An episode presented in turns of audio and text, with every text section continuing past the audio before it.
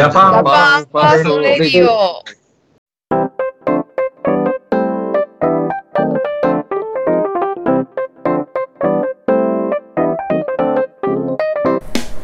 皆さんこんにちは。 Japan First Radio のお時間です。えー今週は石川県本部からお届けいたします。よろしくお願いいたします。3月に入りまして、そろそろお花見の計画を立て始めるような時期に入りましたね。で、今年は石川県内見てみますと、3月の6日までのまん延防止期間が21日まで延長になってしまいましたのでちょっと計画の立てるのが難しいですよね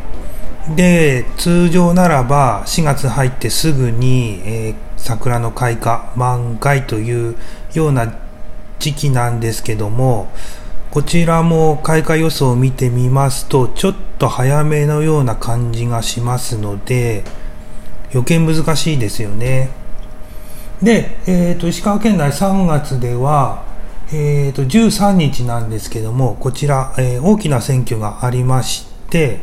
石川県知事選挙でございますねあとは金沢市の新、えー市長選挙と輪島市の市長選挙。でさらには金沢市では市議会議員の補欠選挙ということでこちら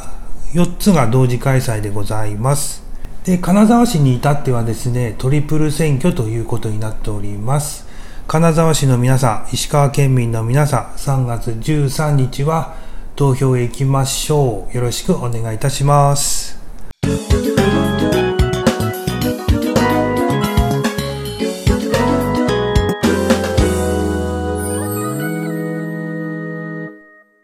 それでは今週の気になるニュースのコーナーです。今週の気になるニュースは、えーこちらです。毎日新聞から、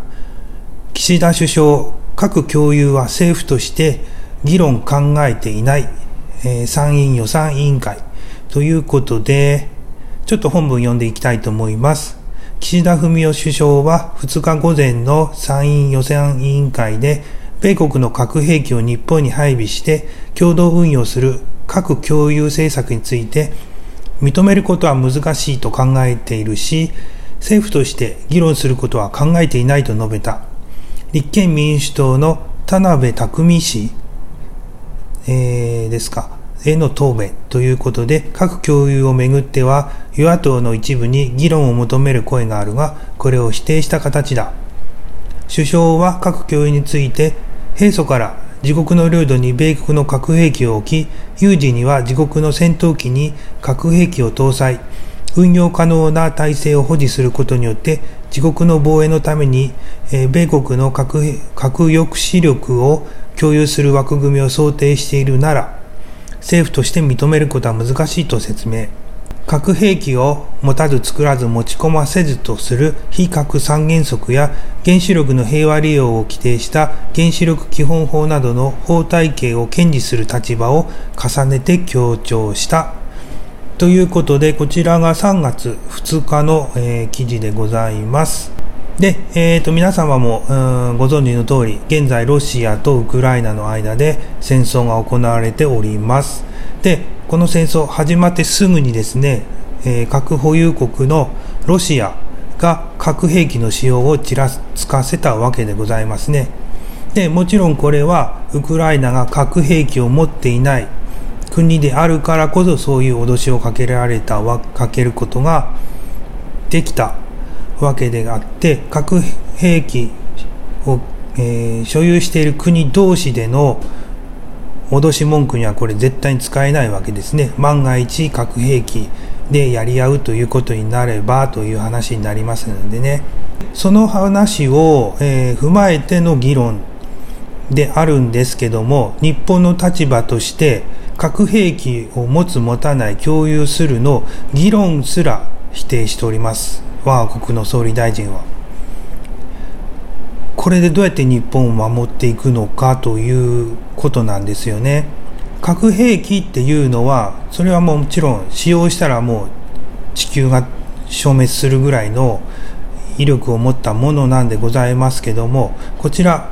使う使わないじゃなくて所有する所有しないというところが大事なんでありましてその所有するしないの議論すらしないということを全世界へ向けてこれ発信してしまったわけなんですよ。で日本っていうのは核兵器を所有するしないの議論すらしない国だということでこれ一番喜んでるのはシナと北朝鮮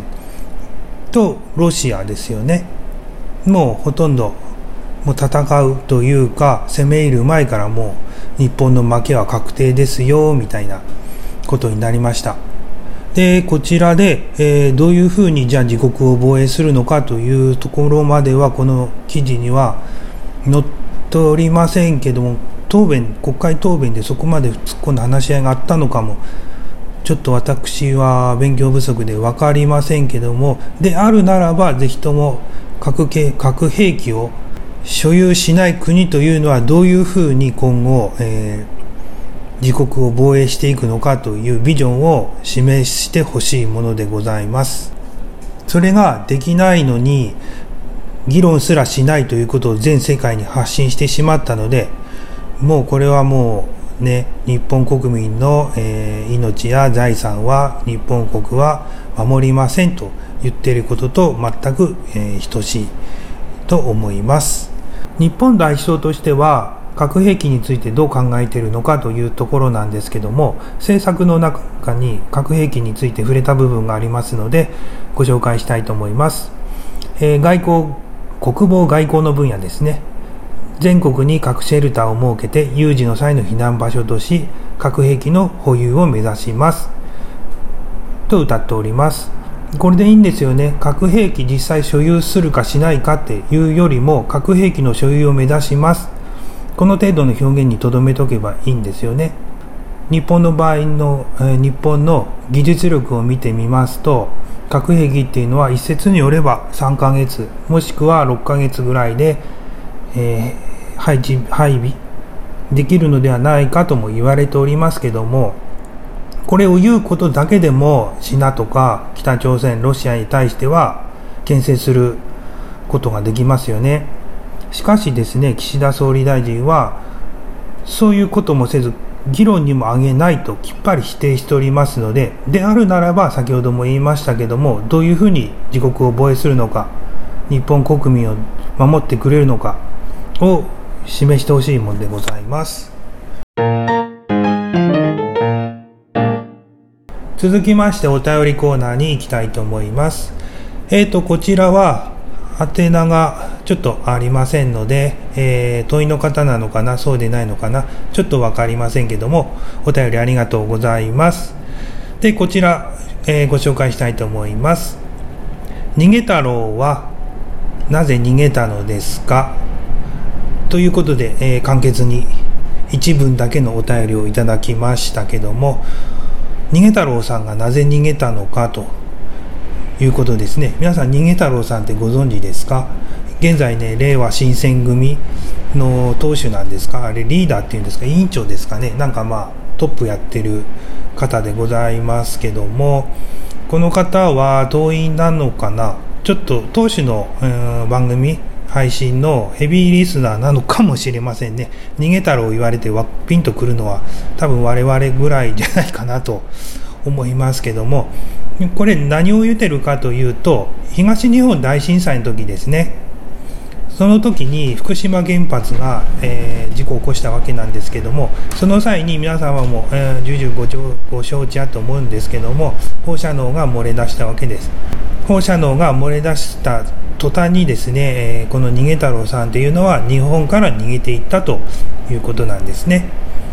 で、えーと、しばらくするとほとぼりが冷めた頃にしなーっと日本に帰ってきて、えー、反原発運動とかっていうのをやりだしたという流れで、えー、こちらのお便りの方はなぜ逃げ太郎さんは逃げたのですかということなんですけどもまあはっきり言って私が分かるわけないんですけども答えることはちょっとできないんですけども逃げたという事実だけは皆さん、まあ、知ってると思うんですけどね。まあそういう事実があったということでございます。で、えっ、と、令和新選組をちょっとね、あのー、Google で検索してみると、最近では、なんかウクライナに対する、ウクライナの侵攻に対する非難決議というものに、えっ、と、令和新選組の3名、3人もいるんですね。が、えーと、賛成しなかったと。いうことで全会一致の議決にはならなかったというようなことが上がってたりですね、えーと、2020年度ですか？令和4年度の、えー、予算案採決の時になんかあのー、あれですか？投票するときになんかギャーギャーって騒いだ皆さんの前でわーわーって言ったということでなんかニュースというか記事になっておりましたけどもどういうあれ意図があるのかちょっと深くというか令和のホームページでも行けば言い訳が載ってるのかもしれないですけどね。あの逃げ太郎さんっても元芸能人今も芸能人なんですか？じゃないんですね。国会議員なんで芸能活動はしてないと思うんですけどもえっ、ー、と芸能人元芸能人なのでこれ我々よりもこうこのポイントでこういうことをすれば目立ってるぞっていうそういう嗅覚っていうか勘っていうのは我々みたいな一般人よりももちろんものすごい長けてると思うんですよ。芸能人やってたぐらいなんで。でその辺りからのパフォーマンスなんじゃないんでしょうかね。うん。うーんとまあそんなとこなんじゃないんですか？はいちょっと分かりません。まあ多分パフォーマンスだと思います。はい。まあその程度しかちょっとわからないので、えー、今回答えになっておりませんけど申し訳ないです。ちょっと逃げ太郎が逃げた理由っていうのは分かりません。ごめんなさい。もし知ってる方いらっしゃいましたらまたお便りで、えー、 Japan First Radio の方にお願いいたします。